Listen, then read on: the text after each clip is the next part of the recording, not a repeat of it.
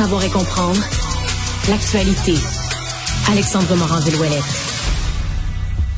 Alexandre, toi, tu as pris le temps de lire un à un les 37 actes d'accusation contre Donald Trump. Mais oui. je disais tout à l'heure, je disais plutôt à LCN, euh, je pense que ce qui va frapper les gens dans un premier temps, avant le détail des actes d'accusation et tout ça, ce sont les photos, les images, parce que on, a rendu public là, du côté de la justice américaine des photos. Ça fait partie de l'acte d'accusation lui-même, Mario. C'est les preuves qui ont été recueillies lorsqu'ils sont allés faire des perquisitions à Mar-a-Lago. Et c'est pas deux, trois boîtes puis une enveloppe. Là. Non, non, c'est vraiment là, ce que vous imaginez, là, les caisses de carton, parce que c'est là-dedans qu'on met là, les documents classifiés comme ça, là, les fameuses grosses caisses de carton de documents par centaines à Mar-a-Lago. Puis des murs entiers dans des salles de bain partout dans la maison. C'est l'image fait frappante. T'as une douche, le rideau tiré, des boîtes qui s'empilent les unes après les autres à côté du petit lavabo là, de la salle de bain luxueuse de Mar-a-Lago, des salles de bain. Hein? Ouais, c'est une espèce de Versailles cheap. Là, Versailles cheap, mais oui, oui. Ouais. A plein de documents, plein de caisses de documents. Et c'est assez difficile de dire que Donald Trump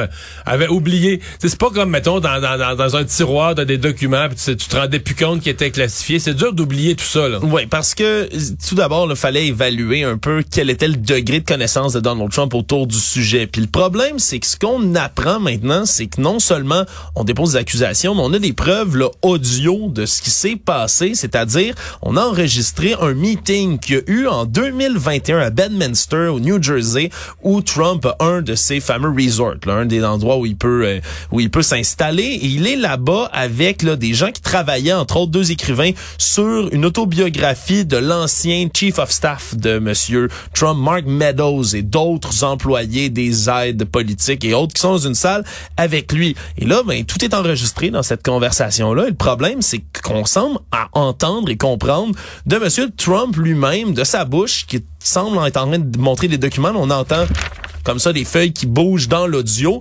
Et il montre des documents en disant voici regardez ça c'est secret c'est des informations secrètes. On m'a donné ça du côté des militaires. C'est un document classifié. Il dit évidemment lorsque j'étais président j'aurais pu déclassifier ça là, je ne le suis plus. Ouais continue à parler de ça, mais avec presque désinvolture. Alors c'est criminel.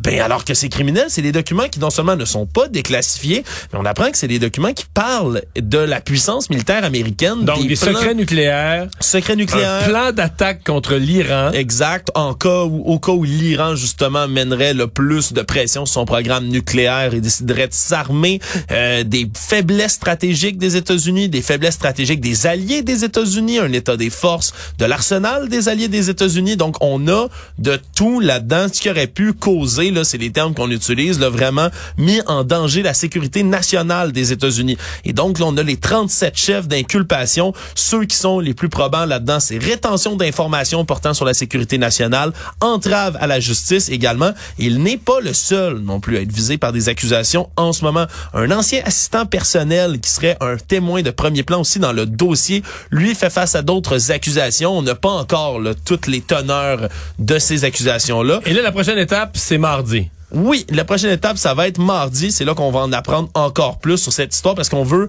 mettre un peu le, pied sur l'accélérateur, que ce soit pas une histoire qui traîne trop longtemps devant les tribunaux comme ça peut souvent être le cas. Puis quand je parle de son assistant, le Wild Nota, de son nom, c'est un homme, selon les actes d'accusation, qui aurait emporté des cartons de dossiers en quittant Washington avec M. Trump et aurait agi, ni plus ni moins, là, pour déplacer, voire cacher d'autres caisses d'informations, d'autres caisses de documents.